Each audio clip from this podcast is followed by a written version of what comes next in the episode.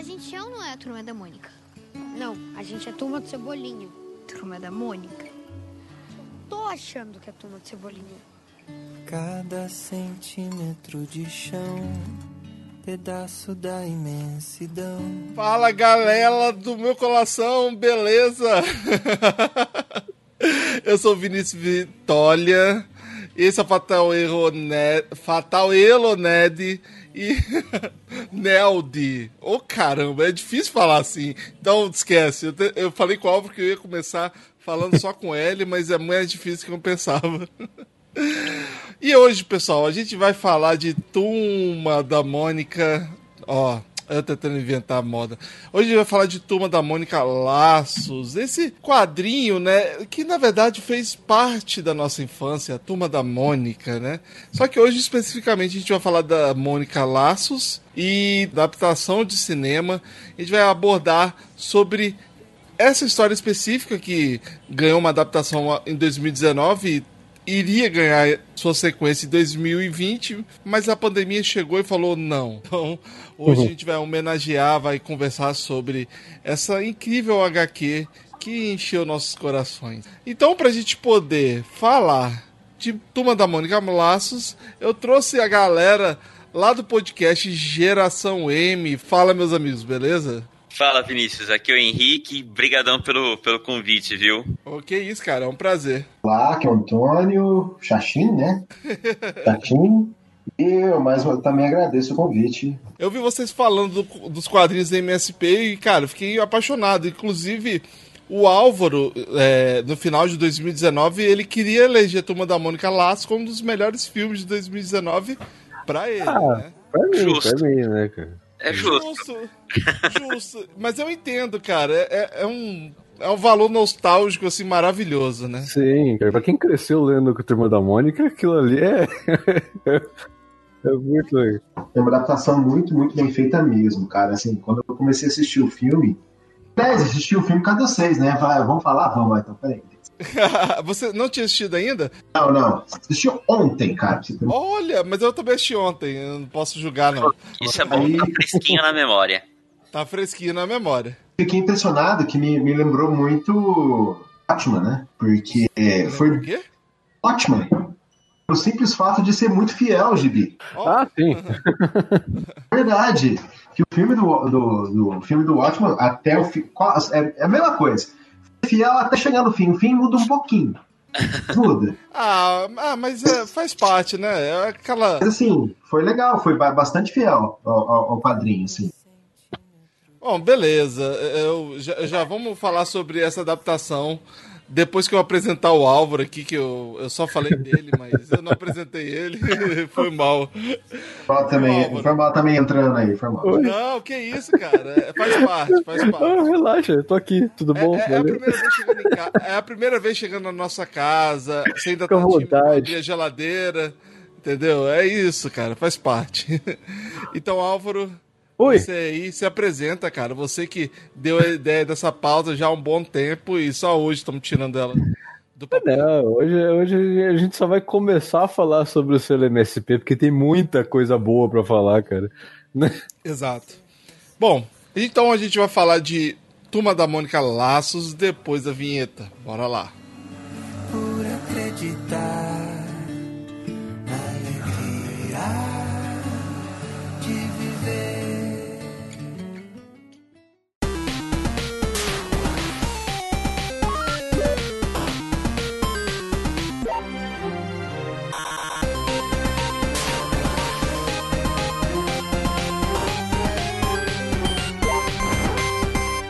Você está ouvindo Fatal Erro Nerd.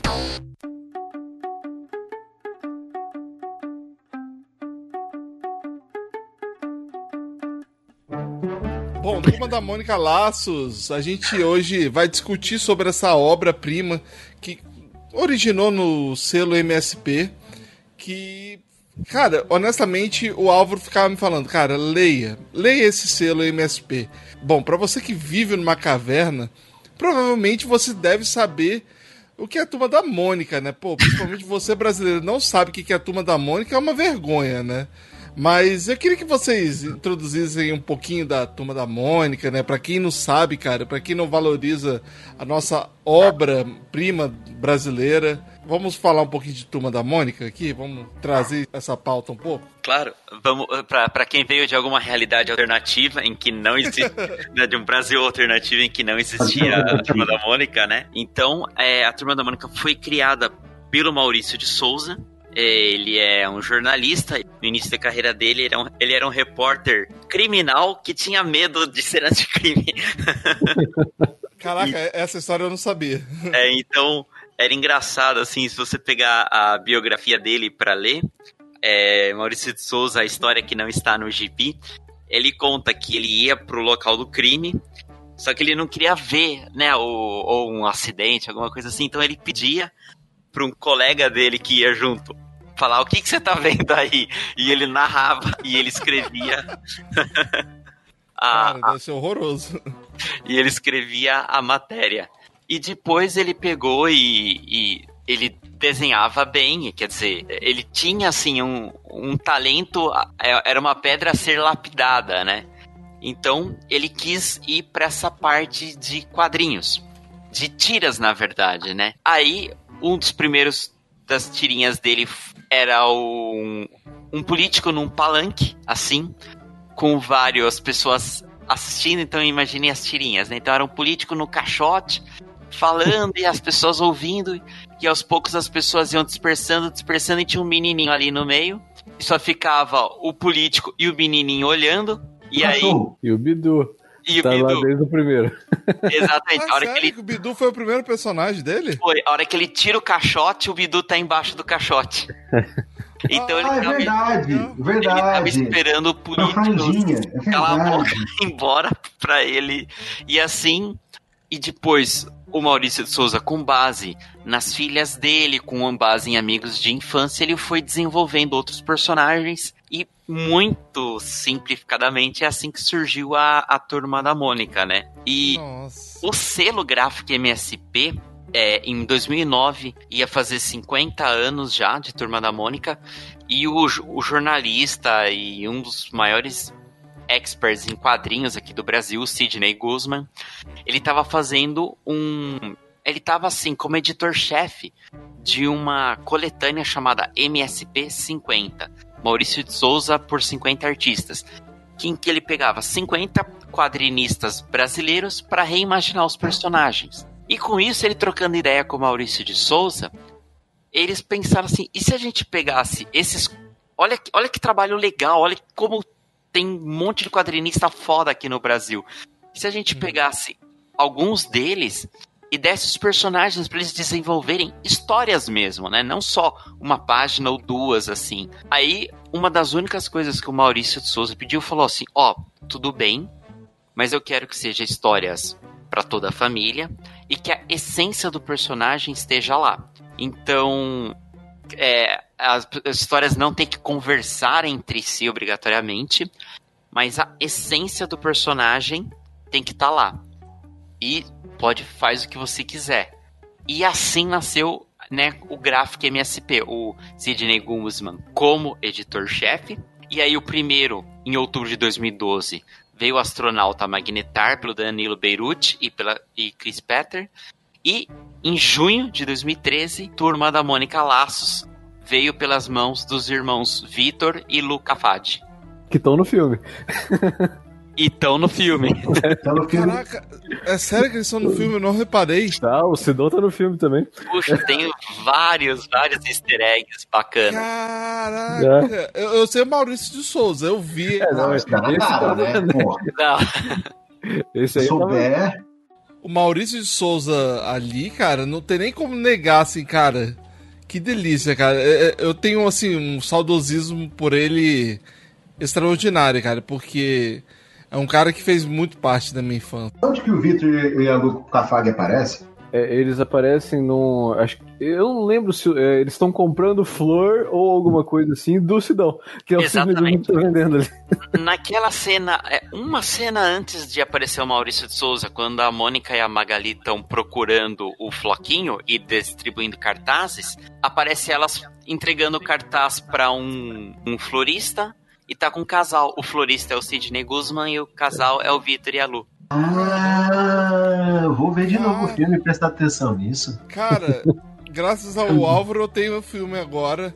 Porque, cara, que dificuldade pra conseguir assistir esse filme. Porque, pra quem tá nos Estados Unidos, cara, esse filme não tá disponível. Inclusive, na época que o filme saiu no cinema, no Brasil, eu mandei uma mensagem pro Sidney. Ele falou, cara, eu- a gente tá estudando a possibilidade de trazer esse filme pros Estados Unidos, mas pelo visto não conseguiram, né? E, cara, que dificuldade pra conseguir trazer esse filme, pra poder conseguir ver alguma coisa, sabe? Aí eu falei, Álvaro, você compra o filme aí da minha conta pra poder eu assistir. E é, É. muito frustrante, cara. Aí não tem como você ver pelo Telecine Play, né? Não, não tem, cara. Eu, eu peguei a. do assim, não? Álvaro. Ele tentou entrar pela minha conta do Telecine Player, não, não, não acho que pelo, por ter, Pelo por ter IP. região diferente, que É Estados não Unidos, né, que você tá. Você consegue assistir o Telecine Play aí nos Estados Unidos? Então, não consegui, cara. Ele te trava. É muito Entendi. triste isso, muito triste. Mas com certeza um dos ouvintes vai mandar o DVD aí pra você, eu tenho certeza. Putz, cara, eu, eu queria o Blu-ray, na verdade, né? Porque eu acho que. Porque eu acho que além de ser de graça, ele escolhe. É, ele escolhe. Boa. Não, é porque eu, eu acho que o PlayStation não roda DVD mais, cara. Então. Assim, é, roda? Ah, então tá beleza. O leitor, leitor de Blu-ray lê DVD. Não, não, não, porque tem uma particularidade do PlayStation que não roda. Mas tudo bem, isso já fica pra outro assunto. O Álvaro, quando ele me sugeriu a Turma da Mônica Laços pra poder ler, ele falou: Cara, você vai gostar muito da história e, particularmente, é uma história bem simples, né? Pra quem não, já vou até deixar um aviso pros ouvintes aqui, né? Pra quem não leu ou pra quem não assistiu o filme, a partir de agora vai começar a rolar spoilers e caso você não tenha assistido ou lido o quadrinho, já fica um aviso pra você. Mas eu acho que você deve conferir uma obra nacional, né? Porque é quase uma obrigação, né? Se você às vezes vai lá e compra um encadernado da DC, você tem a obrigação de comprar um encadernado da, da- uma obra nacional, né? Porque cara, é maravilhoso é, o trabalho do Maurício de Souza. Inclusive, eu tive mais quadrinhos da Turma da Mônica do que, por exemplo, DC ou Marvel. Na época eu nem lia tanto, né? Acho que talvez seja a realidade de todo mundo aqui, né? Eu acho que Turma da Mônica é o maior formador de leitores, assim, não só não só da nossa geração, da geração dos nossos pais, da geração dos nossos filhos, né? Porque você vê, depois de, é, na, no começo dos anos 2000, que foi bem o, boom dos animes aqui no Brasil, é, foi quando saiu o Turma da Mônica Jovem, né? Sim. Que foi lá é o, verdade. o Marcelo Cassaro, né, encabeçando. Eu acho que a Erika, não é a Erika Wano que Foi um pouquinho depois. Foi um pouquinho depois. eu esqueci o nome da desenhista só do Turma da Mônica Jovem. Ah, eu- Deixa- hum, realmente eu não conheço. Mas eu li Turma da Mônica Jovem e eu gostei, tá, cara? Sim, Mas uma coisa que, que acontece hoje, eu disse agora já comprei muito, Mar, muito Marvel, né? O Henrique fala que eu sou Marvete pra caramba. É sou Marvete pra. O Henrique fala que eu sou Marvete pra caramba, e eu sou, né? Eu sou mesmo. Eu tenho muito coisa da Marvel aqui guardada. Muito, muito. Hum. Mas hoje em dia, a única coisa que eu, a única publicação que eu vou na banca e compro, assim, de olho fechado, nem, nem procuro saber o tema, nem nada. Eu simplesmente compro porque eu sei que a história é minimamente boa, sabe? Assim, você não arrepende da compra. É gráfico MSP. Assim, eu compro com certeza e sem, sem dó no coração, nada. Tudo assim, vou comprar porque sei que a história vai ser boa. É, E tem, e tem a vantagem que eles lançam as, essas revistas, essas gráficas, elas vêm em dois formatos, ou a capa dura ou a capa ca- cartonada. Então, é, a capa dura vai mais para livrarias e a capa cartonada vai para banca, que tem uma boa diferença de preço aí, Uhum. 40, 10, 20 reais a diferença. É, não é tanta diferença assim, mas é que. É, Pra abrangir, né? Pra sim, sim. Ah, quem pode pagar, beleza. Quem só tem acesso em, em livraria, geralmente hoje em dia é em shopping, né? É. Hoje em dia não, era em shopping. Que... Antes da pandemia, né? Antes, Internet, né, cara? Você compra também essas É, coisas. agora é tudo por Amazon, né, cara? A Amazon, a a Amazon tá vendendo até HQ mensal agora, então, porra, você consegue tudo. Mas é, é interessante porque eu compro sempre a mais barata. Uhum. Não interessa se é cartonada ou a capa dura. As últimas quatro que eu comprei estavam numa promoção. Era, sei lá, era 20 reais cada, era o preço da cartonada. Opa, peraí, vou comprar. Inclusive, eu comprei a trilogia Mônica, Turma da Mônica, Laços, Lições e Lembranças. Lembranças. Lembranças, que vai chegar lá na minha casa aí no Brasil. E minha mãe vai mandar quando puder mandar qualquer coisa para aqui para os Estados Unidos, né? Porque é proibido agora. Mas, cara, maravilhosa. Eu tive que ler a HQ digital, assim, não oficial, né? Infelizmente. Mas eu queria realmente compartilhar que é uma história, como o Álvaro mesmo falou, ele não me iludiu. Ele falou, é uma história simples. Mas, assim, remete muito à nossa infância, remete muito a aventuras que a gente passou aí, principalmente na nossa infância aí no Brasil, né? Eu realmente acho a HQ simples e tal, mas o traço é muito bonito, né? Ah, o, tra o traço da Luca Fage é muito bonitinho, né, cara? É muito. Ela, ela, a, a HQ, ela versa entre o nosso tempo e uns flashbacks, né? É, exato. Cenas de flashback é a Lu que, que desenha, né? Uhum. O próprio Sim. foi uma, um dos pedidos do Vitor, né? Porque eu acho que quando o Sidney convidou, ele convidou o Vitor, mas daí ele já atrelou. Falou, ah, então quando for fazer, eu quero que a minha irmã faça. Ele falou, topou na hora, sem, sem pestanejar. E foi uma das únicas é, revistas né, das MSP que tem continuação mesmo. A do Astronauta é uma delas. E aí teve a Turma da Mônica, o Laços em 2013, aí dois anos depois, 2015, o Lições e 2017 o Lembranças, fechando daí a trilogia e fechando a, a participação do Vitor e da Lu. Provavelmente eles não vão fazer outra gráfica MSP. E o do Penadinho também tem continuação. tá? Vai sair tem o agora, né? Penadinho, vai ser o sair. 2, o do Bidu também teve, mas eu quis como trilogia, assim. Isso. Ma- Mas, por exemplo, é, é uma continuação direta do Laços? É porque como eu não comecei a ler o Lições... É, é, é direto. O- Os três fazem parte da mesma. Tipo, é uma história só, né? Na realidade, ali. É, um reflete muito no outro, um é interligado ao outro. Ah, entendi.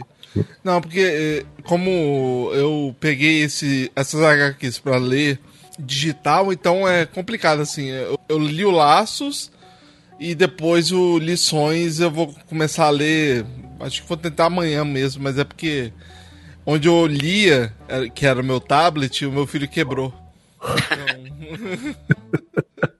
Então, Seu filho é um pequeno destruidor. é pai, verdade. cara. TV, tablet.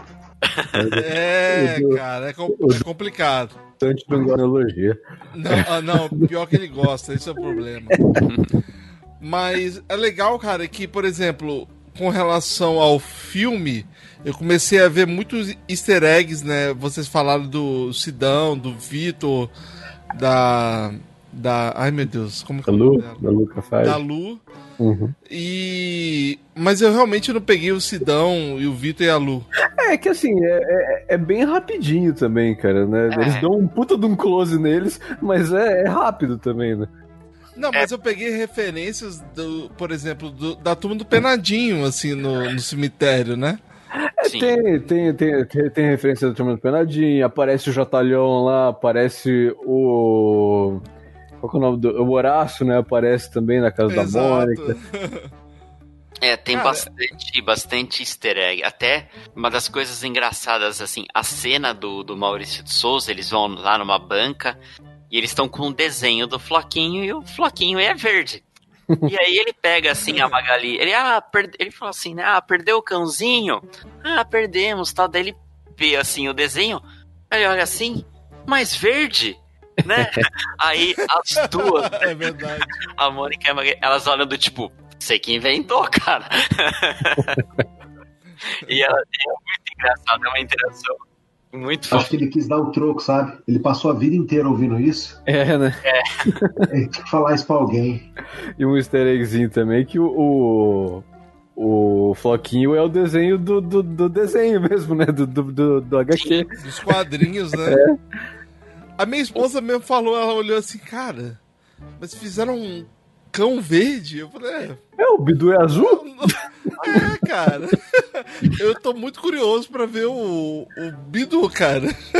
Mas é engraçado que o Floquinho não tinha raça. Ele, né? É, Aí- verdade. Não tinha raça. Aí, de repente, eu, eu, eu tive essa revista em algum lugar. Eles, um ouvinte, quando começou a aparecer os primeiros Lhasa, que lá é um Lhasa, né? É. Os Lhasa Apso lá, os cães que no Brasil, mandaram uma foto pra ele. Olha, agora o Floquinho tem raça. Eu li a revista, eu lembro de ler a revista da, da Mônica que mostra que o Floquinho tinha raça.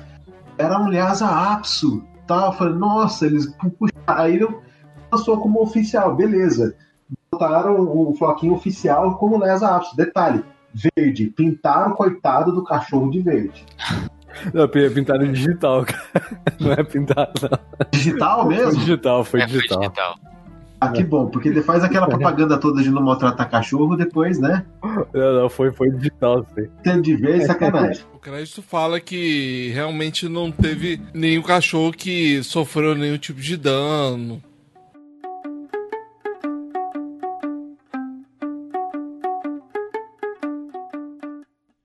Esse plano vai ser infalível.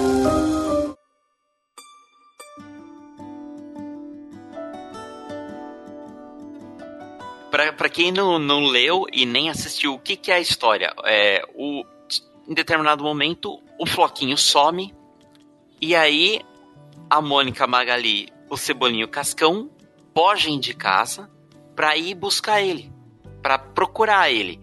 E acabam indo parar numa floresta e brigam com os meninos da rua de cima. Aí, tanto na revista quanto no filme, tem um monte de encontros assim com diversos personagens. E é, é, é assim, a premissa é muito simples. Ah, o cachorrinho de uma criança sumiu, as crianças vão buscar o cachorro.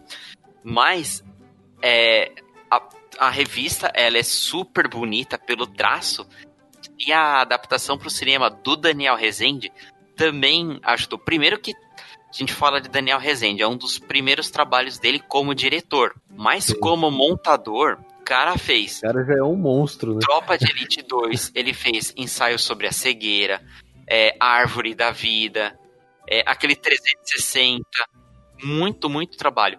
Um dos filmes que ele dirigiu foi o Bingo, o Rei das Manhãs, que é um filmaço nacional também, eu achei super legal. Nunca vi, cara. Ô, louco, cara, assista, É. assista. Assiste, É uma assiste. versão do Bozo, na verdade, né? É meio que É, é quase que uma biografia do Bozo, né? Álvaro, vou precisar da sua ajuda, cara. Deixa eu ver se tem. Deixa eu já É. ver se tem no YouTube aqui. E aí, o Daniel Rezende, ele. Primeiro, ele fez um teste de elenco fantástico. Eu lembro quando eles anunciaram, acho que. Próximo, eles anunciaram que ia ter uma versão live action em alguma CCXP, né? Comic Con Experience aqui em, é, em São 2015. Paulo. 2015. E aí, o único ator, é, o único criança que já era um ator um pouquinho conhecido era o Kevin Vecchiato, que é o Cebolinha. A Júlia Benite, que faz a Mônica, a Laura Halseu, que é a Magali, o Gabriel Moreira, que é o Cascão, nenhum deles tinha um trabalho assim, por é um trabalho como ator ainda, né? Eram todos muito iniciantes, só o, o Kevin mesmo, o Cebolinha, que tinha. Como nós vimos na abertura aqui deste programa, viu que pegou o papel mais difícil, né?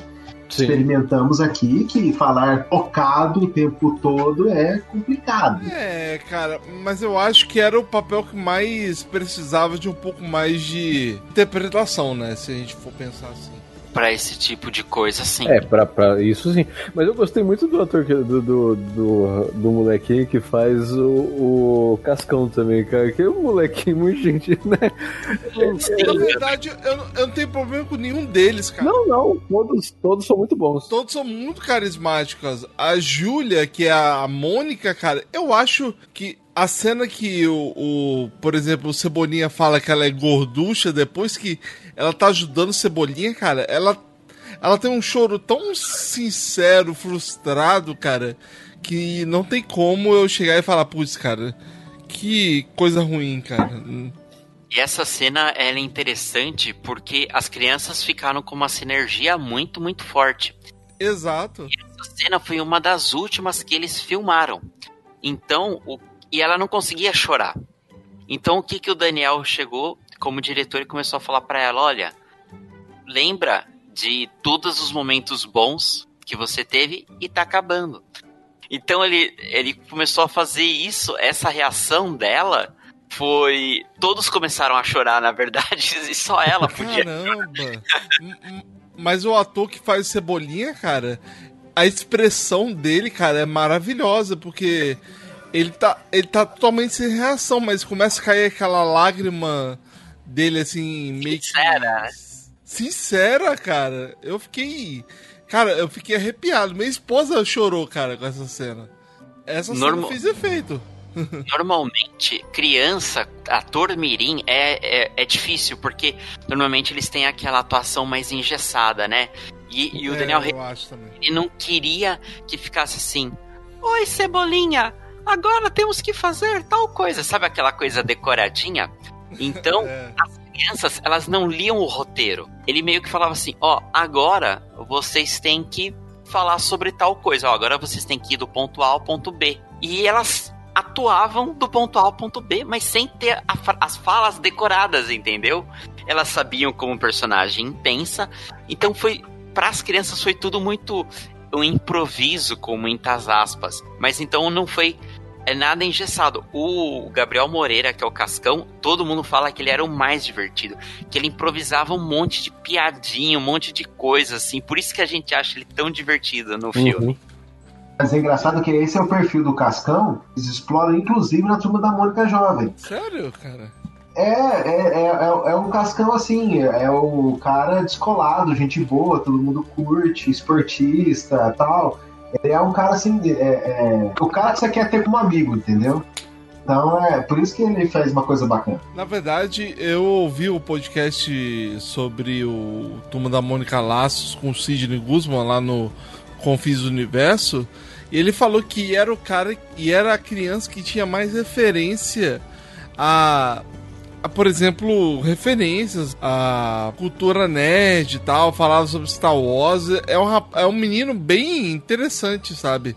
Eu achei muito legal a forma que o, o Sidney falou dele, assim. Porque apesar que, assim, de nenhum deles ser ator, cara, toda a atuação deles ali passou muita verdade, né? Sim. Só falando, só falando de referência pra não perder também, tem uma referência ao Warriors na, na HQ, cara. Eu tinha esquecido disso. Sério? Tem, tem, tem uma hora que eles estão pra entrar, né? Quando a turma, a turma da rua de cima encontra ele com aquelas menininhas, sabe? Aham. Aparece lá ele, guerreiros, venham brincar. Ah, sim. Cara, tô com essa página aqui agora. Sabe que na escalação também do, do filme, eles pegaram uns atores assim, bem, tipo, uns dos at- os atores muito bons aqui nacionais. E, por exemplo, a mãe da Mônica, quem faz é a Mônica Iose. E a Mônica Iose chama-se Mônica por conta da Mônica da turma da Mônica.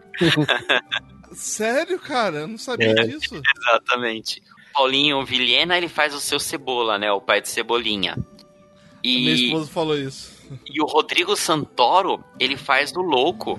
E pra maquiagem do Louco, ele chamou um dos caras que tinha trabalhado com ele no, tre- no último 300. Uhum. Exatamente. Eu. Aliás, a coisa mais estranha que eu achei nesse filme é ver o Paulinho Vilheira como o pai de Cebolinha. Ah, ele tá tão contido, cara. Ele tá de boa. Não, sim, sim. Assim, não estou minimizando o papel dele. Não, ele fez bem. Isso aí, não, isso aí, isso aí é inegável, sabe? Eu tive que me acostumar com, o ta- com o caminho. E aí, é, aí, uma coisa que aí é por causa de ser o Paulinho Vilheira que me incomodou também, que é o seguinte, gente. Todo mundo sabe que o Paulinho Vilheira tem tatuagem até no pulso, assim, né? Uhum. Sério? É, ele é todo não tatuadão. sabia, não. Aí é o seguinte, eu e raramente o seu Cebola usa camiseta de man- camisa de manga comprida. Caraca, Sempre camisa- mais no Brasil, né? Camisa de manga curta e ele usa camisa de manga comprida. Isso me incomodou um pouquinho. Por quê? Porque eu sei que o cara é tatuado e eu sei que o cara no outro não usa, entendeu? É infecção de saco? É. Entendeu? Mas é um bom sinal, porque assim, porque se isso me incomodou, o resto do filme não me incomodou, eu sei que é bobagem, o filme é bom. Na, cara, na verdade, quando ele fala que ele tá careca, eu fiquei assim, putz, mas ele tem cabelo pra caramba, sabe? Você não está passando por isso, entendeu? Você vê que o seu cabelo está diminuindo, você vai começar a entender isso. Estou passando por isso. Inclusive, a- aos ouvintes que reclamaram pra caramba, não ouvintes, mas às vezes as pessoas que reclamaram que, ah, meu Deus, o Cebolinha não tem três fios de ca- cabelo na cabeça. Cara, isso é quase impossível, tá? Desculpe te desiludir um pouco, mas é, é- cara, é, é tecnicamente impossível. Não, e ficaria, ficaria ridículo também, cara. Você Cara, eles tentaram, eles tentaram por, por aquelas É, li assim, sobre isso. Ficou monstruoso o negócio, ficou horrível. Não, eu, eu imagino que tenha ficado horrível, porque imagina você tá colocando uma criança com três fios de cabelo na cabeça, cara. Pensa quão bizarro isso seria. Tem Não. certos, né, tem certos cabelos nos quadrinhos que são não são cinematográficos, né? O do Cebolinha e o do Wolverine é outro, porque não dá pra colocar. Não, igual, por exemplo, o pessoal reclamou também que eu vi muito sobre isso, sobre o Cascão. Ah, porque o Cascão não tem um cabelo crespo, sei lá o que. Cara, putz, cara, o moleque me passa a imagem do Cascão, sabe? Eu sempre, assim, não, não quer não, sei lá, não imagino exatamente o Cascão. Mas, por exemplo, cara, é engraçado que quando eu vi na hora foi a cascuda, cara. Impossível que a cascuda é mais fiel do que aquilo, cara. No fim do filme tem um- uns personagens muito, muito. O Quindim que aparece junto com a Magali. Exato. Era o jeitinho que eu Quindim, imaginava. cara, é verdade. Eu estava esquecendo o nome dele, é Quindim. É quinzinho. É É Quindim. quinzinho. É quinzinho. Exato. Ah, eu eu acho- perguntei hoje ao Álvaro, ao Álvaro sobre isso, cara. Aham. Não, mas Não, Eu lembro que ele era o namorado da, da Magali, É. e lembro que ele era filho do padeiro. Isso. Ah, até por isso que ele usa aquele, ele usa aquele bonezinho de padeiro também. né? Passou o Jeremias também, não passou? Passou, o Jeremias tá também. Aparece. Jeremias. Tava Ah, o de boinazinha e tudo. É. Ah, não, Jeremias, vi, vi, vi, vi. Ele tá- Assim, e, e eu, Chaveco, eu acho que passou também, não foi? Ah, o Chaveco passa se ferrando, né? Eu acho que ele tava Sempre. com uma coleção de alguma coisa, de moeda, alguma coisa. Aí a Mônica passa e, tipo, voa pra tudo quanto é lado, sabe? Aí eu lembrei até daquele Tumblr que tinha antigamente do Porra Maurício, vocês já viram? Vocês lembram disso? Pode crer. E o Titi, cara. O Titi, o Titi é quase fiel, né, praticamente. Ah, muito, muito. Tanto é que, acho que no trailer, uma das primeiras cenas era o Titi, é, paquerando a Aninha e tal. E, meu, cabelinho assim, a fran... Tudo muito, muito parece, muito fielzinho, assim. É, é muito, muito anos 80, não concorda, não, Henrique? Muito, anos 80. A cidade que eles pegaram pra fazer como o O bairro do bairro Limoeiro. do Limoeiro. Cara, é uma cidade que, lógico, existe, não era uma cidade cenográfica, no coisa que eles pintaram a, a fachada. Mas é aquela coisa bucólica, aquela coisa que, tipo, dá vontade de você morar lá, de você viver aquele mundo, né? é, eu achei mais antigo, eu ia localizar na década de 70 isso daí, tá? Eu fiquei incomodado com uma coisa. Bicicleta muito moderna pro resto do, Também achei isso. do contexto ali. E a gravação, cara, eu fiquei, fiquei super contente porque a daquelas gravações que é feita em praça, a gravação que é feita do Maurício, tudo mais é feita em Poços de Caldas, no centro de Poços de Caldas. Ah, é em Poços, então, em Minas. O filme foi gravado em três cidades, tá? Gravado em Limeira, Paulínia e Poços de Caldas. Só sei onde ficam as duas, é, Limeira e Paulínia. Não conheço direito essas duas cidades, mas Poços, o centro de Poços eu conheço, porque eu já, já joguei muito Ingress lá no meio e tive que rodar aquela cidade inteira. Foi legal pra caramba. E é toda aquela cena. ó. O Coreto é lá, aquela, aquele monumento que tem é lá, toda, toda hora que a, aquela cena que se encontra o Maurício, começa a distribuir e tal.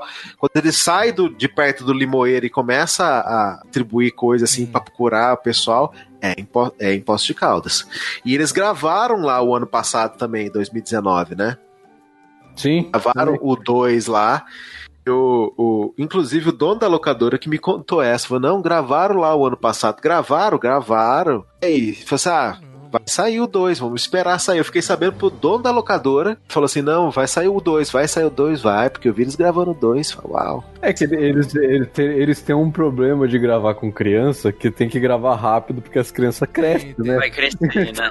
Rapaz, a- inclusive eu vi o canal do YouTube da Julia, que faz a, a Mônica. Mônica. Cara, Mônica. rapaz, a menina já cresceu, cara. Não, eu tenho, eu tenho os três no Instagram, cara. Os três já estão muito grandes. É. Mas é, é, é complicado porque assim, eles. É, existe, é uma piada dentro da, da própria turma da Mônica. As crianças têm 7 anos. É. Elas nunca passaram de 7. Mas quando elas, essas crianças que gravaram lá tinham uns 8. Não, uns 8, uns 9, 10, estourando 11. Esperta demais, alta demais pra ter só 7 anos. Uhum. Agora, se você faz. Vamos pôr que eles vão gravar com 10.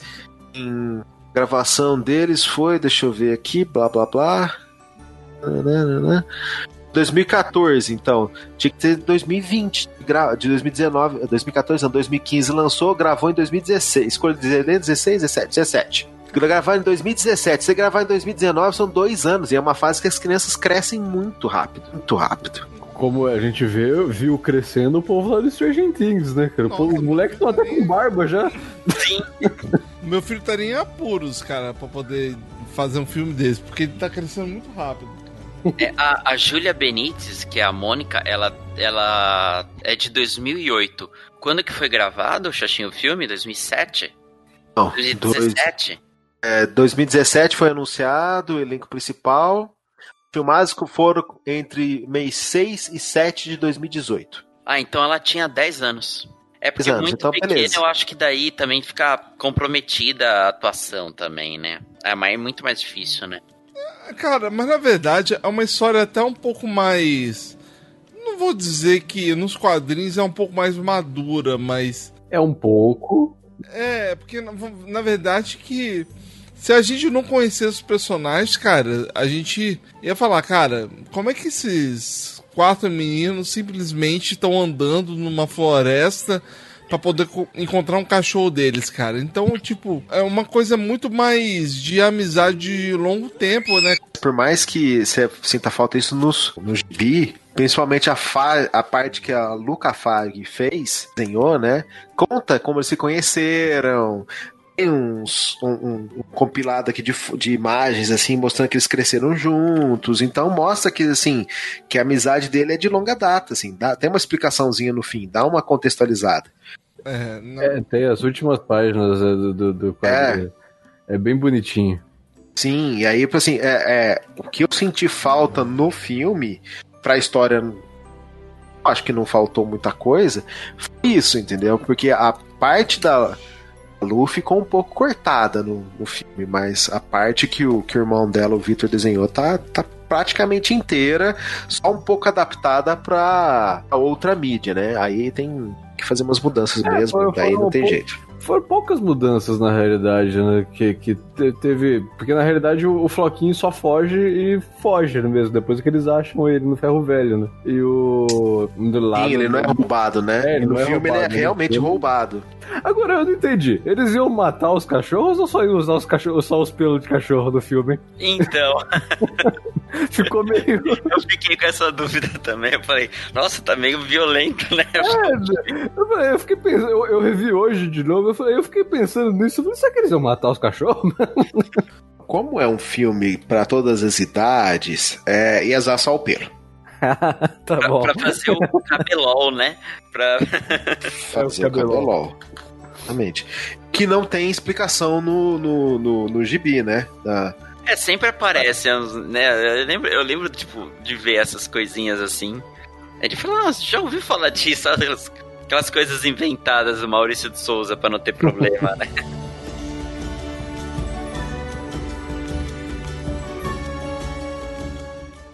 Esse plano vai ser infalível.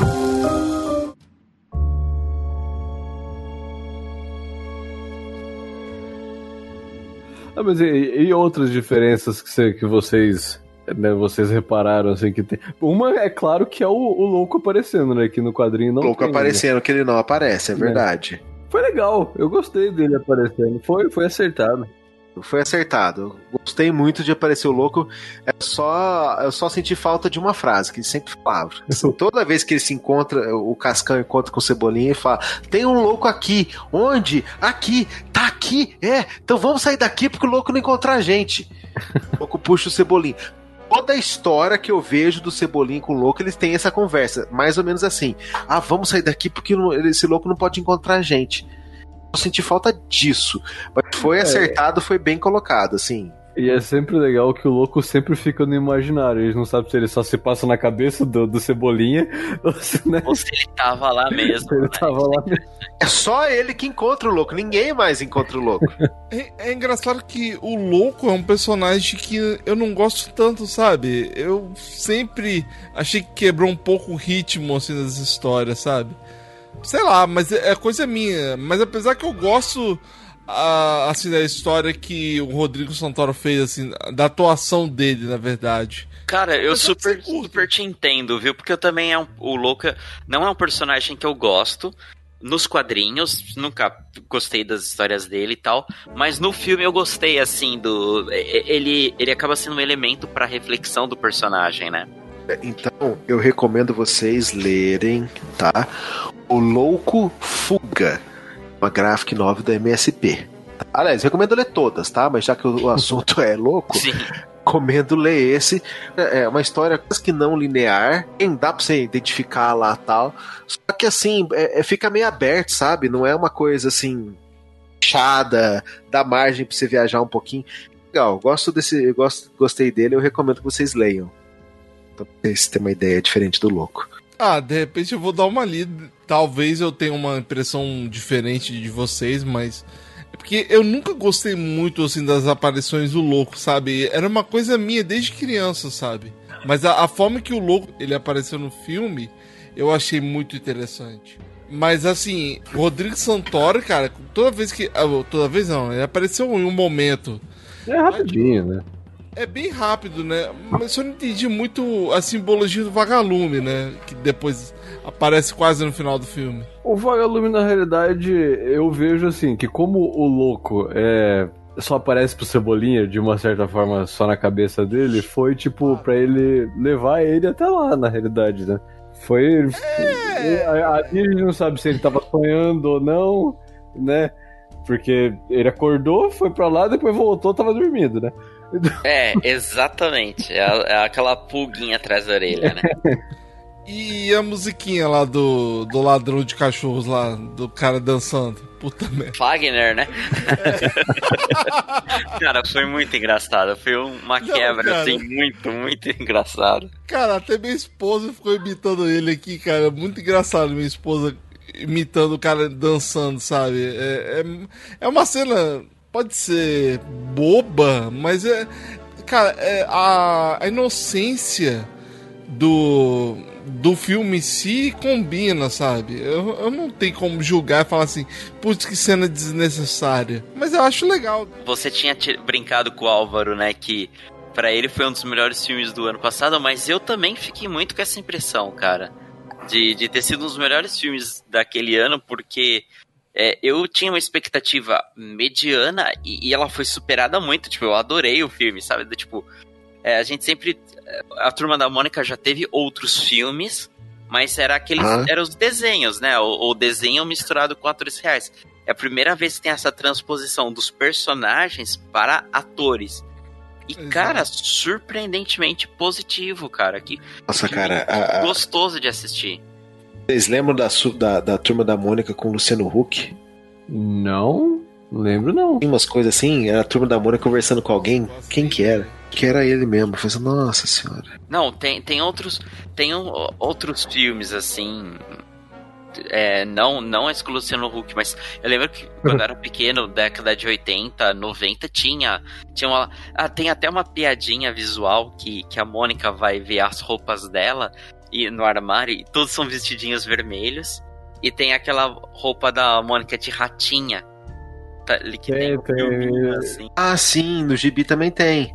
Faz, que é, que é uma referência a um filme da própria Mônica, né? Uma animação da Mônica. Tem Isso. razão. Mas é, cara, eu lembro de quando esse negócio lançou, tá? Lembro disso aí. Eu sou da idade suficiente pra lembro que isso lançou e a gente alugava essas coisas pra assistir direto. Desenho da Mônica a gente tinha que alugar lá pra assistir no VHS. Eu lembro de jogar o jogo do- da Mônica da Tectoy que tinha. Ah, eu também. Ah, era um. O, o Wonder Boy, É. lembro, eu joguei também. E era difícil pra caramba o joguinho dela. É, Sim. não era uma coisa. Na verdade, ela- ele aproveitou de um jogo, né? Mas é, Wonder é Boy. engraçado como, como esse filme demorou, assim, pra ser live action, demorou pra sair do papel, né, cara? Porque é uma coisa tão popular pra nós brasileiros, assim, que demorou pra ter uma adaptação. Vocês não acharam, não? Ah, eu acho que veio no momento certo, cara. É, Se eu acho que eles fosse- queriam a né? história certa, assim. É, eu também acho, porque é o seguinte, a questão de live action, cara, ah, tá na, na crista da onda de uns anos pra cá, dos anos 2010, 11. Pô, anunciaram em 2015 ia ser um live action, eu falo, ok, beleza. Realmente concordo que talvez o live action tá começando a ser mais, entre aspas, popular agora. Mas, cara, assim, porque a gente, a gente como a gente viveu anos 90, 80, os anos 80, 90, nós vivemos animações, quadrinhos, assim. Mas a gente talvez é, é um pouco mais recente realmente a questão do live action agora, né? Porque é uma coisa muito mais de agora mesmo. Mas é como vocês falaram mesmo, que talvez é uma história mais certa, né? Apesar que é uma história simples, né? É uma história um pouco mais. Não vou dizer boba, mas é uma história que realmente consegue unir os personagens, né? Com É certeza. Com- E com apresentar certeza. também, né? Sim, pra- apresentar uma pra quem, não, geração de- pra quem não conhecia. né? Cara, quem não conhece o da Mônica agora, pelo amor de Deus, né? É complicado. Mas é complicado, cara. Muito complicado, assim, que, por exemplo, a gente. Tem pessoas que hoje não conhecem o que, que é Mônica, né? E hoje, quando a gente tá falando da crise da onda aí do. hum, Da Marvel, DC, todo mundo sabe o que é um um Batman, Alequina, mas não sabe o que que é a turma da Mônica. Eu digo isso por experiência própria, porque às vezes na página, quando eu posto alguma coisa da turma da Mônica, as pessoas perguntam: Nossa, o que, que é isso? Na verdade, isso acho que é um reflexo da, da- da- do- do- dos problemas que a gente tá tendo com bancas, né? Sim. As bancas de São Paulo estão praticamente acabando tudo, né? Sim, é, aqui em Guaxupé tem três bancas. Dessas três. Porque já há, há uns 10 anos atrás tinha cinco, Uhum. seis. Essas três. Uma. Ah, duas. Duas vivem de banca mesmo. As bancas vivem do que vende na banca. A, a- uma das bancas que, que. São dessas três bancas que tem aqui, uma ganha mais dinheiro vendendo. Bom, agora eu não sei, né? Porque da pandemia, mas dando ingresso para eventos re- regionais aqui e tal, principalmente na época da, da, da exposição agropecuária que tem aqui festa de peão o dia inteiro. É uma época que eu não consigo gravar podcast, porque. Não, sério, dá pra ouvir daqui. Ouvi demais aqui. As outras bancas, o cara, o, o- um cara que vive da banca e o outro cara vive de, de aposentadoria também. Então, assim, ah, ah, logo, logo essas bancas estão precisando achar uma alternativa para se sustentar financeiramente, mas vender coisa para ler cada vez pior, tá cada vez mais difícil. É, a gente volta então na importância das gráficas MSP. Porque, por exemplo, se você pega um grande evento, o maior evento de, de quadrinho e cultura pop aqui do Brasil, que é a Comic Con Experience. É, tem lá o Artist Alley, e se você vai é, agora nos últimos anos, a parte de quadrinho nacional é uma das partes que mais está lotada, né? Porque é o que mais tem. A gente pega autores dos mais diversos cantos do Brasil e você vê onde tem mais fila, geralmente são de quadrinistas da turma da Mônica. Então, e com isso faz o pessoal comprar a revista, conhecer, né, para para quem não conhece, né, o que você falou, galera do Instagram, muita galera mais nova às vezes não conhece. Ah, eles não conhecem as revistas, as, as formatinhos, digamos assim. Mas essas gráficas eles compram, entendeu? E aí eles compram, porque daí eles têm acesso ao autor, eles vão lá, pegam o autógrafo. Então, querendo ou não, tem toda uma nova geração de, de leitores se formando por conta da, dessas gráficas, né? E por conta muito da turma da Mônica Laços, eles conhecendo a turminha, né? É, cara, ainda... mas é porque vamos, vamos uh, ser um pouco mais sinceros, né? É, a nossa realidade hoje é muito diferente do que a gente tinha nos anos 80, 90, quando a gente não tinha celular, não tinha internet tão acessível. Então, a realidade da turma da Mônica é muito diferente da que a gente tem hoje, né? E é muito complicado assim a gente falar, putz, essa geração hoje não vale nada, né? Mas infelizmente eu digo por mim mesmo que meu filho é uma criança que gosta mesmo de ficar assistindo coisas no YouTube, sabe? E. Estímulo visual, né? É, exato. Mas, é, assim, ele tem a questão também do autismo, né? Mas ele. Ele gosta de assistir as coisas dele na TV. Não tem. Eu, não tem como deixar ele simplesmente na rua sem observar, sem vigiar, entendeu? Então hoje é uma realidade totalmente diferente, né? Antigamente a gente podia, eu digo por mim mesmo, né, que eu podia ir no parque é, do, do meu prédio, assim, que tava tranquilo, eu não tinha nenhum problema com. Antigamente você, você, só entrava em casa para almoçar e para tomar banho, porque para dormir, porque o resto. Exato, é, é, uma, é uma infância um pouco mais, vamos dizer, pura, né? Tanto é, é que né? o Daniel Rezende cons...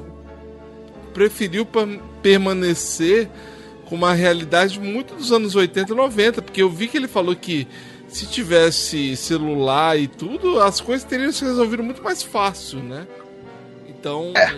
faz sentido a, a, o tipo de leitura que o filme traz, né? Eu, eu acho louvável a forma que ele conseguiu trazer, né? Apesar que eu li que muitas crianças conseguiram se identificar, né? Por mais bizarro que isso pareça, que as crianças ficavam intrigadas com o filme, emocionadas. É porque a, a essência tá ali ainda, saca? Você. A essência de criança, a essência de você brincar, tipo, brincar em casa, brincar sozinho, às vezes até.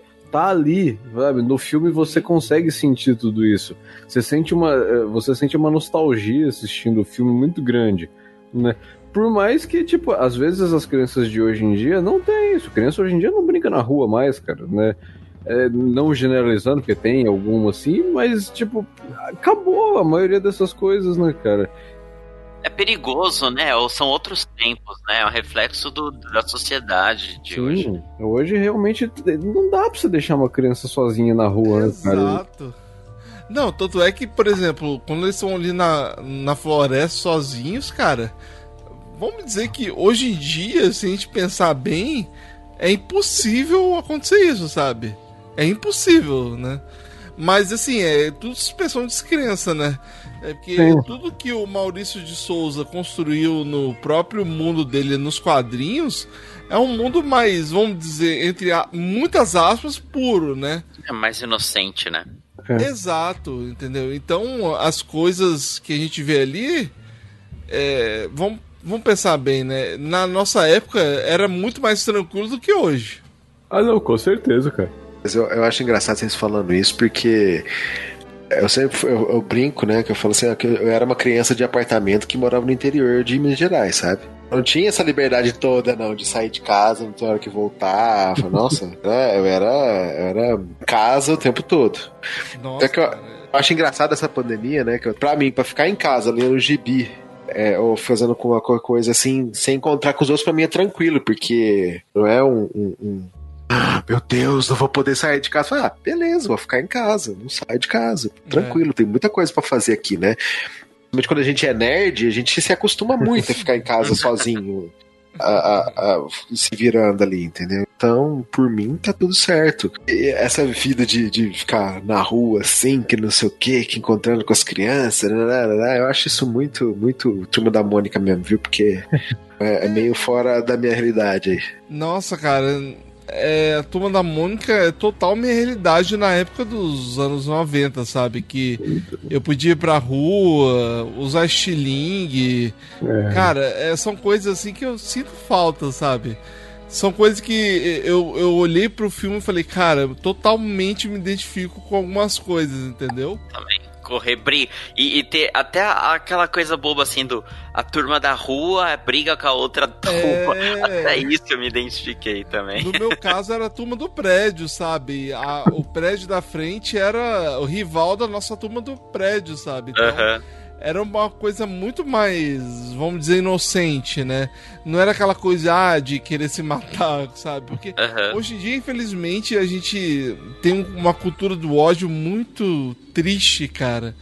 E, e é o que eu tento falar pro meu filho aqui, que mesmo que ele tenha uma dificuldade de comunicação, eu tento pregar pra ele que todo mundo se importa. Às vezes ele fica querendo bater nos outros, no- inclusive no primo dele, mas eu falo, não, o primo gosta de você, não faz isso, não briga, né? Mas infelizmente, assim, é uma coisa que na, na minha época era um pouco mais pregado isso, e hoje em dia, vamos dizer que a cultura do ódio tá aí na internet, cara. Basta um clique, sabe? Então. É, é- é uma. é, o que esse filme me trouxe de legal e o que essa- esse quadrinho me trouxe assim de, de. Vamos dizer, de saudosismo foi de uma época que as coisas eram mais puras, né? Infelizmente hoje não é tão assim, né? Eu, isso que me deixa muito triste. E eu acho que é um- é- era um bom filme pra sair pro exterior também. Assim como Bacurau também foi um filme muito, também, muito eu legal acho. mostrar uma.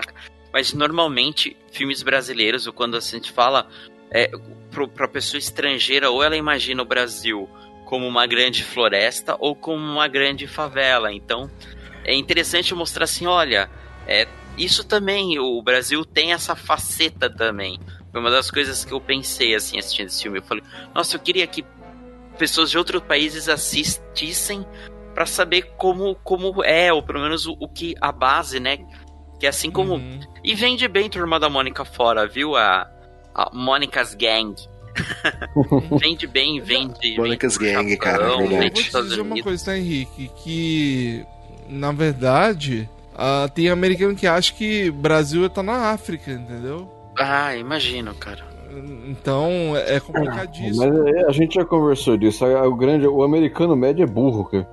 É, entendeu? Então, às vezes as pessoas. a- a- a- os próprios americanos. Infelizmente, a mídia tem um grande problema com isso, né? Fala que se você sair na rua no Brasil, você toma um tiro, sabe? Então, é complicadíssimo, entendeu? É muito complicado. É uma coisa que o, a própria mídia já vende a nossa imagem como uma imagem horrível, sabe? Até porque os filmes, os dois maiores sucessos que já foram.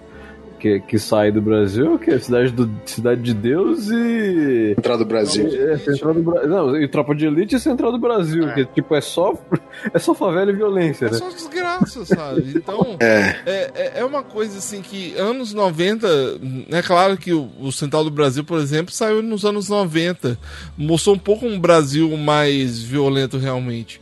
Mas, cara, a, a turma da Mônica é, é um fruto dos anos 90 que, cara, eu, eu lia sem parar e eu tinha uma visão de mundo daquela forma. Então, para as crianças hoje que estão vivenciando tanta coisa, igual por exemplo essa pandemia aí que tá trazendo tanta coisa negativa, principalmente agora né, nessa situação que tá todo mundo muito ansioso, a- a- algumas crianças infelizmente vivenciando até a própria violência.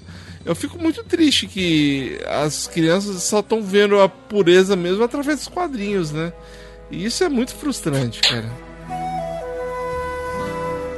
Não, desculpa É. Eu, acabei, nem eu o que acabei falar com o clima. Acabei com o clima. Não, não, sabe? foi, foi muito bom. Não, eu acabei com o clima para- da parada, mas. mas é, é porque Mas é realmente. mesmo, cara. Porque tá, tá, tá bem complicado as coisas. Mas, é, por exemplo, agora chegando a turma da Mônica Lições, que era pra sair esse ano, eu não sei exatamente se foi, já foi filmado. Foi filmado? Eu acho que, Acho que o, sim. o Bruto foi filmado já, tá em pós. Né? Diz que sim, por causa que o, o- a- a- que o, o dono da locadora de DVD falou que gravou. Entendeu? Ele tava lá na gravação. Ex- exclusividade aqui no podcast. É, então se ele falou, eu acredito, porque o Paulinho não mente pra mim. King Gospel ainda é- tem lá locadora de DVD. Ô, saudade. Eu trabalhei quase 10 anos numa locadora, cara. Que saudade, viu? A, a, a coleção dele é melhor que a coleção de Netflix, melhor Ah, que a duvido. coleção de, de Amazon Prime, só da, da, da Telecine, aí o Telecine, ó, aí, tem- aí a competição é boa. Mas a coleção que o Paulinho tem, ó, é raro você chegar lá e não ter um filme. Na coleção dele, né? Às vezes não tá lá porque tá alugado, mas enfim. A gente tem que fazer um, um episódio sobre filmes que a gente alugava nas locadoras. Mas, por Cê- exemplo, por exemplo, esse filme eu li que custou 10 milhões de reais e talvez o próprio Rodrigo Santoro comeu 5 milhões dessa, mas é, enfim.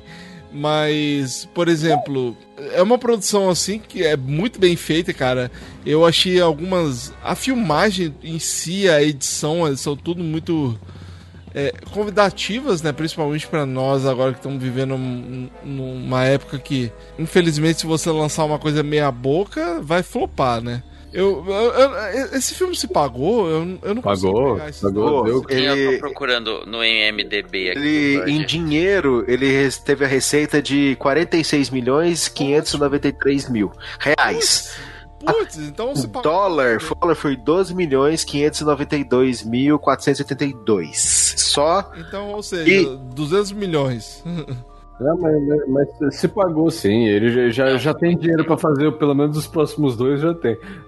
E, não, pelo menos isso me dá uma esperança que os filmes brasileiros não estão assim, é, igual eu e o Álvaro estamos tentando trazer um, um episódio futuro sobre filmes brasileiros, né? Então a gente tem um pouco mais de esperança sobre essas produções brasileiras, principalmente as infantis, né? Que hoje em épocas de Marvel, DC é complicado, né?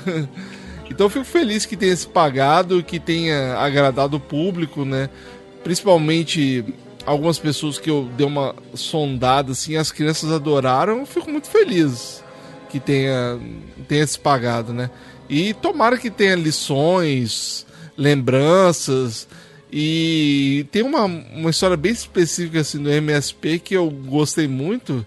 Eu não sei se o Álvaro leu, que é o, ou se vocês leram também, o Turma da Mônica Força, que eu achei uma história muito bonita. Aí não é, turma- é, é, é só Mônica. É Mônica Forte. Mônica Força. É. Mônica Força. Isso, Turma da Mônica Força, que aborda um pouco mais dos pais dela, de um conflito dos pais dela. Sim. E ela tá se sentindo triste. Cara, é é uma história. É um pouco mais dramática, se a gente for pensar bem, mas é uma história bonita, cara. Quem sabe, de repente, a gente consegue abordar isso e atingir as crianças que, que passaram por esse tipo de situação. Pais divorciados e tal. Uhum. Não, com certeza. É, muitos, muitos, muitas gráficas deles tá, tá tendo assuntos interessantíssimos. Mesmo o do o Penadinho Vida, olha, olha que interessante, né? O personagem que é um fantasma, a primeira historinha dele é vida, né? E, e também fala sobre aquela ansiedade, aquele medo da separação, medo do, do dar um passo a mais. É, e É. na verdade, é, a, a vida pro Penadinho significa a morte, A pra morte. gente, né? Exatamente. É, então ele vai, ele tá, ele sofre a perda do personagem lá antes do personagem sair, porque ele sabe que ele vai perder o E, personagem. tinha, e tem projetos interessantes, tem projetos assim, de é, uma, uma animação pro astronauta, uma animação pro Eu isso. Aham. Tem um, ele- o Maurício de Souza, ele tá, tá tentando sempre evoluir e sempre ficar dentro do que é a mídia. Por exemplo, Turma da Mônica Toy é, é um sucesso, foi um sucesso, por exemplo, na Rússia. Porque se você vê lá no YouTube, não tem falas. Então, Quem fala, é né? só os barulhinhos. Tá, tá, tá, tá, tá, tá. E, e então quer dizer, qualquer criança de qualquer lugar do mundo vê, entende. E é isso que é uma das características muito. A gente tem que valorizar muito, sabe? É algo nacional, a gente tem que, tipo, bater no Sim. peito, ter orgulho mesmo. É, Olha, mas se lançar, se lançar uma animação do astronauta, Aquele momento que eu falo, Tó, pega meu dinheiro. Eu, eu- eu queria muito ver algo do, do Chico Bento, cara. Eu acho o Chico Ah, eu Bento também. muito, Nossa, mas é eu, muito Chico arvorado. Eu acho que o Chico Bento combinaria, cara, com um live action, sabe? Aí Sim, sim. É uma cultura bem brasileira mesmo. É, Mas na verdade, sabe o que eu queria ver também? Aquela história do Horácio, cara, com a mãe dele. Cara, que história bonitinha. É história triste, mas é bonitinha. Eu li pro meu filho, ele ficou meio que paralisado, assim, sabe? É, É, mas é- engraçado, assim. Todas, Emocionado, né, assim. E todas as MSPs tá, tá vindo com essa. Com esse a mais, né? Você acaba emocionado de alguma forma no, no- no- de Ah, é. praticamente todas, cara, né? E agradeço o Álvaro, porque se não fosse por ele, cara, eu não teria lido essas histórias, cara. Pô, e histórias bem legais. Leia, leia todas, cara, que vale muito a pena. Não, então, como eu te falei, eu peguei a trilogia e vou tentar mandar pra mim, assim, pra poder, poder conseguir ler melhor. É, é uma coisa que, por exemplo, a gente vivendo aqui nos Estados Unidos, a gente não pode deixar de passar um pouco da cultura que é do Brasil, né? Porque infelizmente ah, é, a gente sabe que o Brasil tem seus problemas, mas tem algumas coisas culturais nossas que a gente não pode simplesmente ignorar, né? Como essa do Maurício de Souza, né? E, cara, um- nossa, um dia mesmo, eu e o Álvaro agora estamos com um podcast de bate-papos e entrevista, que eu gostaria mesmo de um dia trazer o Maurício Souza, cara, porque o Maurício Souza é um grande responsável pela minha infância, né? Pelo Álvaro, com certeza, porque o Álvaro é uma pessoa extremamente apaixonada pelo, pelos quadrinhos da Turma da Mônica. Eu né? Então, cara, vai ser um prazer um dia tentar conseguir trazer ele, nem que sejam uns 40 minutos de bate-papo, mas é o Maurício Souza, cara. Então, É, não só ele, mas eu gostaria muito de entrevistar o Sidão também, cara. Que esse cara, Ah, o sim, que esse sim, cara sim, tá fazendo no, no MSP, velho? Não, e eu me surpreendi como o Sidão é, é acessível, cara. Sim, porque- sim. Nossa, é um cara muito bonzinho, cara. Eu já, Ele é acessível, só que é, é muito sem tempo, né? Pra fazer. tudo.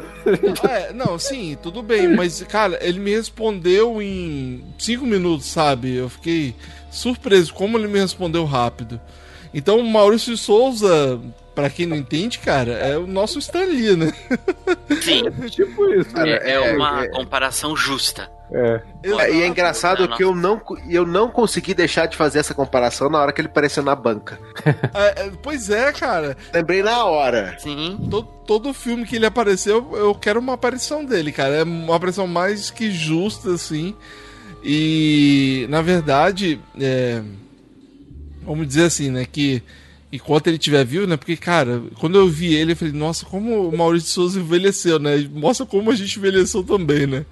Então, putz, cara, é muito, tô muito feliz que ele esteja bem e, e se vocês um dia pegarem um vídeo no YouTube dele assistindo o Turma da Mônica Laços, cara, ele só chora, cara. Imagina, o cara tá se realizando ali pelo filme. E você quer ver um vídeo bem, bem emocionante também? É o vídeo que usa que o- as crianças descobrem que vão fazer os personagens, cara. É muito Ah, bonito, é é muito bonito. Que bonitinho, cara. Não, mas parabéns aos quatro atores que eles conseguiram viver bem os personagens. Eu tô bem feliz, sabe? Porque foi uma escolha assertiva, cara. É um- é, eu não esperava menos do Daniel, que escolheu os quatro atores. Parabéns.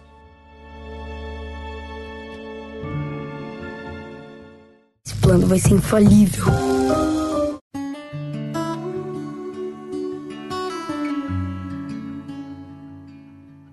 Bom, é isso, pessoal. É, a gente falou então de Turma da Mônica Laços. A gente não falou tanto assim da história profundamente, mas se você assistiu ou leu, eu acho que você pegou todo tipo de referência que a gente homenageou aqui aos quadrinhos, a mesmo histórias, a essa grande lenda que a gente tem no Brasil, Maurício de Souza. É, é obrigatório que se você não conhece, cara, se você vive numa realidade alternativa, como o Henrique falou, pelo amor de Deus, cara, procura e começa a ler agora, agora. Entendeu? Eu ia falar que era a primeira adaptação de quadrinhos do Brasil, mas teve aquele filme também. Teve do menino maluquinho também, cara. Ah, teve do Menino Maluquinho, é verdade, mas teve o Doutrinador também. Tá, também, ano passado. É, não, a- não acho que é uma obra tão legal assim, sei lá, é uma obra bem ok, mas assim, a Turma da Mônica Laços faz jus realmente a, ao legado do Maurício de Souza. E queria agradecer também aos amigos aqui da geração M que resolveu unir-se a nós aqui nesse podcast para falar dessa obra-prima aqui que a gente tem, Turma da Mônica Laços, e é esses personagens que fizeram tanto por nós na infância, né? Oh. Valeu aí, galera. Ô, Vinícius, muito obrigado, cara. Você, o Álvaro aí, por nos convidar, nos receber tão bem. E fica já o convite para vocês irem lá gravar com, comigo, com o Xaxim, lá no Geração M Podcast. Opa. E é, espero voltar, hein? Agora a gente aprendeu o caminho aqui. Oh. espero Não, espero cara, que a gente venha mais vocês vezes. Já tão, vocês já estão aqui no Discord, cara. Qualquer coisa já tá aqui, né? A gente só passar um convite pelo, pelo Discord ou mesmo pro direct lá no Instagram, a gente marca uma próxima gravação, né? Vocês estão mais que bem-vindos. Eu gostei muito de gravar com vocês. Você me falou coisas que realmente eu não lembrava ou realmente eu não sabia, entendeu? Então, obrigado de verdade. E onde a gente pode encontrar a geração M? O Geração M, ele tá nos principais agregadores. Como que é o Xaxim que tá, é perito em, em falar onde encontrar a gente, né? E as redes sociais. Não, vamos, vamos, vamos falar de uma forma mais tranquila, né? Que aqui a casa não é minha, a gente pode É. ser espalhafatoso, né? é aquela coisa. Gente, você pode encontrar Ação M tanto no Instagram, no Facebook e Twitter, pelo endereço arroba Geração M Podcast. E nós também temos o nosso site, que é geraçãom.cinemação.com. É isso aí. Pô, cara, e obrigado por tudo que você. e Vocês têm, têm, é, têm Instagram, todas essas coisas também? Eu, Sim, sim. pra, pra, pra, Endereço arroba Geração M também é a mesma coisa. Beleza. Isso, as redes sociais, é todas. A É, gente tudo, conseguiu. todos os mesmos. Que ótimo, cara. né, que Não é todo mundo. Ficou, não, isso daí é graças ao Xaxim, ele que fez, né, é, as redes sociais. E Tem que ser rápido o suficiente, na- Teve que- basicamente. foi.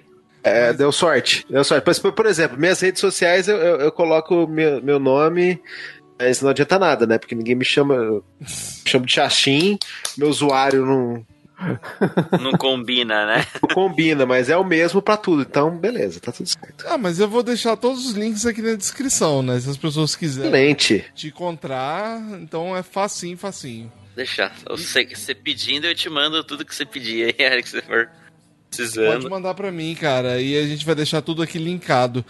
Se, por exemplo, um ouvinte quiser ouvir um episódio que seja uma referência pra vocês num podcast, qual seria o episódio que vocês referenciam? Além do podcast sobre o selo MSP. É, Xaxim, fala aí você. Fala aí, Fala. você eu vou falar um- outra coisa aqui. Ah, eu gosto. Seria um legal. São todos tão, tão do meu coração assim. O do Theo. O Theo. Fa- Theo é Então, o Minimundo, ótimo. É o Minimundo. tá? que é, também é um, um quadrinho nacional, certo? Um caboclo daqui, daqui da cidade, de Guaxupé também. É, e é bacana, é muito bem feito, não é só porque o cara é conterrâneo que a gente chama, tá? É conterrâneo e tem conteúdo. Legal. Quadrinho nacional muito inspirado, muito bacana. As reflexões interessantes, vale a pena ouvir. é, eu, vou, eu vou aproveitar o gancho. O Geração M, ele pertence ao site cinemação.com, que já tem aí, que eu também, né? Eu Xaxim, aí, acho que com a nona temporada já esse ano. São, Eu já são tô nove há anos. nove anos brincando. Vendo? Nove anos, cara. Caraca. Estamos desde aí de. Acho que desde 2011, né? Brincando de, de É. podcast. E, e, e o podcast Cinemação número 326. É, a gente gravou falando sobre Turma da Mônica Laços, então Sim, eu vou, sim, vou convidar o pessoal pra, pra ouvir também aí. Complementar o, o podcast aqui do, do Fatal Erro. Ah, uma, uma parte interessante do Cinemação é que ele tem uns episódios específicos para várias profissões relacionadas ao cinema. Você quer saber o que um maquiador faz? Tá escrito, tá lá no Cinemação. Fazer saber o que um diretor faz? Tá lá no Cinemação. Então, é, iluminação, uma, uma- uma- um- quase um mini curso da, da, coisa, Cinema. da- da- do cinema. É interessantíssimo. Não, é, eu recomendo muito o Cinemação. Eu conheci o Geração M através deles, né? E, cara, fica assim, a recomendação aqui também vai ter link na descrição. E, cara, o Henrique acho que participou do Turma da Mônica lá, né, o Henrique? Participei. Eu e a. é, foi o Rafa e o Dani, né? Que são os hosts. E eu participei junto com a Domênica Mendes do Exato, Perdido na Estante, do podcast é delas. Aham. Fantástico. Domênica participou aqui também, do Homem Visível. Ela, então... Ah, que da hora. E filmaço, hein? É, cara, a Domênica não gostou. Né? Ela É, odiou. eu curti, cara. Ó, uns... Deu pra ficar com a caganeira aí. Cara, nossa senhora, ela viu coisas que eu não vi, mas tudo bem. Então fica aí pro pessoal ouvir. É, eu acho muito legal que vocês divulguem o podcast do pessoal do Geração M, Cinemação. Divulgam outros episódios, né? Igual a gente falou aqui do Homem Invisível, que a Dominica gravou. É um episódio muito interessante que a Dominica despejou a frustração dela aqui lá no, no podcast, cara. É muito engraçado que ela ficou muito revoltada com o filme. Mas enfim, hoje a gente falou então de Turma da Mônica Laços. Eu espero que vocês curtem o episódio. É, se vocês gostaram do filme ou não, deixa aqui nos comentários. Ou você manda lá no nosso Instagram. Ou até mesmo no nosso e-mail no contato arroba fatalerronerd.com ou no fatalerronerd.gmail.com e você pode deixar a nossa. a- você pode deixar a nossa opinião, porque isso aqui não é comunismo, não, enfim. Você pode deixar, você pode deixar a sua opinião e a gente pode de repente fazer um episódio especial, né, Álvaro? Que eu, eu não gosto muito de, de leitura de comentários nos episódios, mas a gente pode um dia fazer um episódio específico só pra isso. Pode ser? É, Claro. As pessoas já me questionaram: ah, por que você não faz uma leitura de comentários? Eu, eu acho que quebra um pouco o ritmo do podcast. Então, eu prefiro fazer isso num episódio separado que a gente possa conversar, debater o comentário de um ouvinte, né? Claro que se o seu comentário for relevante pra nós, né? É, tem que. O pessoal tem que, tem, tem que ter bom senso também nos comentários, né? O É, povo tá xingando e. e- Mas, bom, se você então gostou do episódio, então deixa seu comentário, sugestão, manda lá no Twitter, no Instagram, na arroba FatalErroNerd, e a gente vai conversar, a gente, um dia a gente depare se a gente pode trazer realmente esse episódio de discussão com os ouvintes. Beleza? Álvaro, você tem algum comentário antes da gente encerrar? Pra quem gostou desse episódio, procura as outras HQs do selo MSP que tem obra pra você passar muito tempo e vale muito a pena todas, né? Todas você vai gostar. Vocês vão gostar. Então, Não, inclusive o Álvaro recomendou o Jeremias, né? Lá no episódio que a gente gravou sobre infiltrados na clã. Então, já fica uma das recomendações, assim, que é um assunto um pouco mais sério, mas é um assunto é, que é necessário, né, Álvaro? É, infelizmente necessário, né? É, infelizmente necessário. Mas, enfim, vocês, então, deixem então, enviem tudo. Envia, envia pra gente e vamos, vamos debater, vamos conversar, vamos. Vocês estão ansiosos pela adaptação de Turma da Mônica Lições? Deixa aqui nos comentários, mande pelo e-mail e a gente pode realmente trazer esse assunto. De repente trazer o pessoal do Geração E pra gente falar também de Turma da Mônica Lições. E a gente falar do quadrinho, e é claro que depois a gente pode trazer sobre o filme também.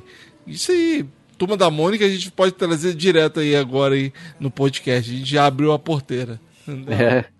É nosso, é nosso estúdio Ghibli aqui, cara. Vamos falar de tudo. É verdade. A gente agradece, né? A gente fica feliz. Claro. Né? Exato, exato. E vamos valorizar um pouco da nossa cultura nacional, né? E vale a pena a gente trazer esses assuntos. É isso então, pessoal. Nos vemos no próximo episódio. Tchau. Valeu, falou. E até a próxima. É isso aí.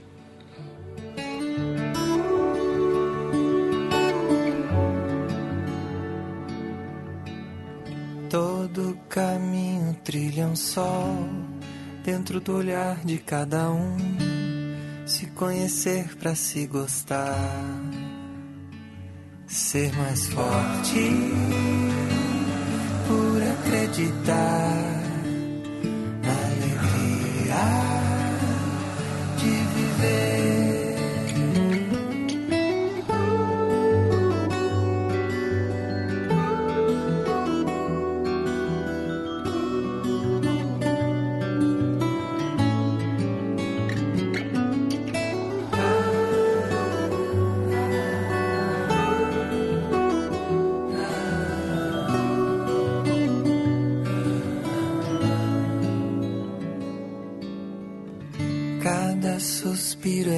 gratidão de ver entrelaçar as mãos que juntas podem muito mais.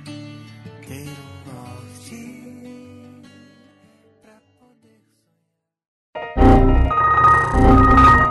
Errors de gravação. Gravando também. Aqui, local, gravando local. Ok.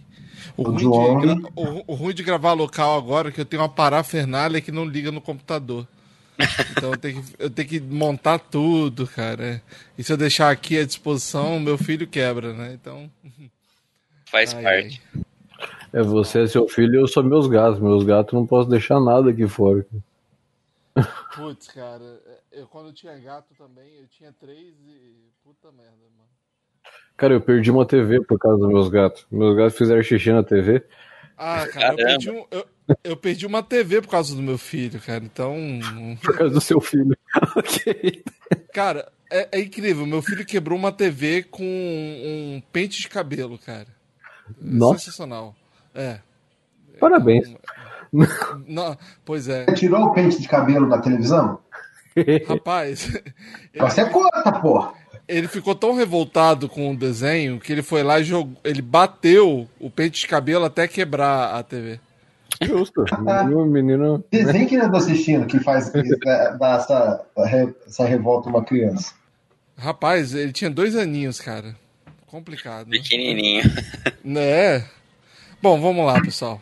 Eu vou fazer a abertura aqui.